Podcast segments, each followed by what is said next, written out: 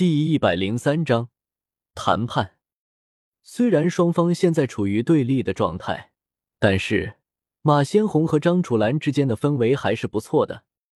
在李来的主持之下，两人先是共叙了一番作为三十六贼后人的渊源。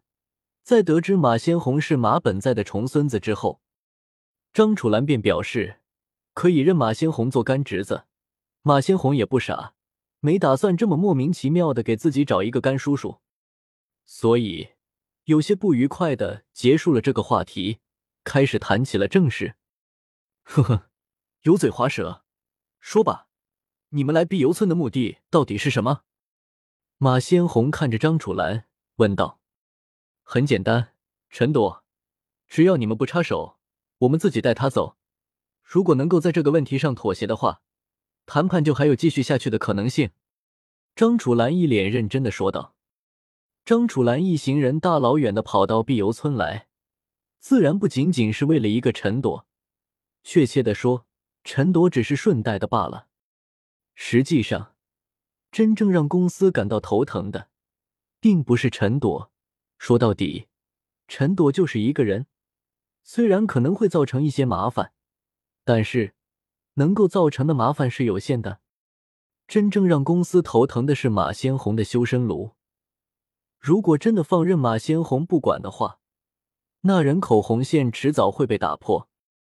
马先红的梦想是将世界上所有的人类都变成异人，以消除普通人类和异人之间的不同。这么一个梦想，从理论上来讲倒是没毛病，但是如果真的放任马先红去实施的话，却绝对会给世界带来巨大的动荡，很难说最后的结果到底是好还是坏。但是，对于公司而言，这是绝对不允许的。这也是为什么公司会调动所有的临时工，跑到碧游村来的真正原因。陈朵什么的，不过是个借口罢了。公司真正的目标，其实是马先红还有他的修身炉。所以，没等马先红开口。李来便率先说道：“公司的目标是陈朵，不对。如果我没猜错的话，公司真正的目标应该是马村长，还有马村长的修神炉。什么意思？”马先红愣住了，一旁张楚岚同样也是一脸愕然的看着李来。坦白说，公司的真正目的，张楚岚其实也是刚刚知道，所以他此刻有些懵。李来是怎么知道这个的？看到两人模样，李来摇了摇头，解释道：“没什么稀奇的，老马，你的修身炉已经威胁到异人界的稳定了，公司自然不可能任由你这么发展下去。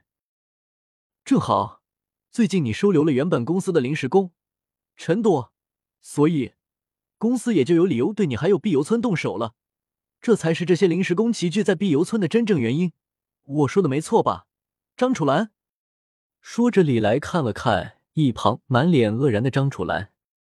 张楚岚此刻的心情，那真的是挺操蛋的。原本按照他的预计，情况无非只有两种：要么马先红交出陈朵，公司暂时失去对碧游村动手的借口；要么马先红不交出来陈朵。他张楚岚到时候带着一群临时工和碧游村的人做一场，但是眼前的这种情况，张楚岚是真没有预料到。这个叫李来的家伙，他到底是怎么看出来的？公司的意图有那么明显吗？好吧，张楚岚再怎么聪明，也想不到李来提前偷看了剧本。虽然李来看的剧本不算完整，但是。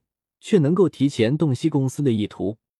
李来是个实诚人，不喜欢藏着掖着的，索性便把所有的一切都摆到了明面上来说道：“老马，大概的情况应该就是这样的，具体要怎么选，你自己想。但是以我对公司的了解，如果你不收手，放弃修身炉的话，公司绝对是不会善罢甘休的。那你呢？你这个全信的艺人。”是打算帮马村长喽？终于，张楚岚算是回过神来了。他并没有去试图否认李来的话，毕竟李来都已经将公司的意图完完全全的说出来了。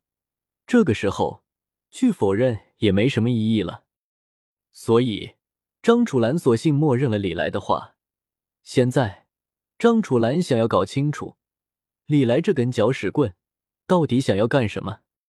虽然没有证据，但是张楚岚绝对李来和马先红也不是一条心的。至于说李来到底是什么目的，张楚岚现在还不能确定，可能是为了神机百炼，也可能是为了其他，所以张楚岚才会开口，想要试探一下李来的真正目的。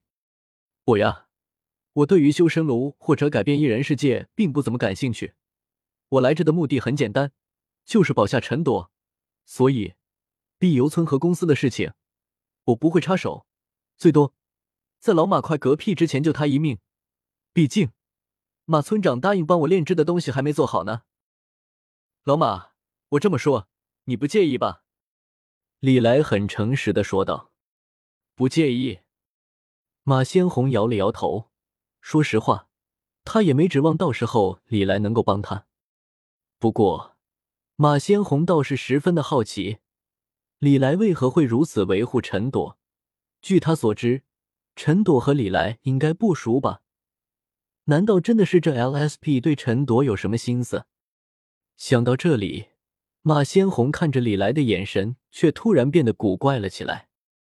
李来倒是不知道马先红此刻心中的想法，这会他正盯着张楚岚，等着张楚岚的答复呢。当然，李来也明白，张楚岚在陈朵的处理问题上是没办法做主的。真正做主的其实是公司，实际上也确实是这样。张楚岚此刻确实挺为难的。公司真正的目标是马先红不假，但是陈朵也是公司的目标之一。如果放任陈朵不管的话，浑身蛊毒的陈朵破坏力也不算小。所以犹豫了片刻之后，张楚岚还是摇了摇头，道：“不行。”陈朵杀了公司的人，而且他不能交给你。行了，我呢，没打算和你谈，而且我知道你也做不了主。这么着吧，张楚岚，你帮我给公司的赵董带个话，就说陈朵，我李来保了，我可以保证，陈朵不会出问题，而且你们对碧游村动手，我也不会掺和。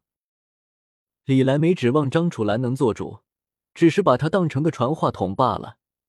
把话说完之后，李来便直接离开了。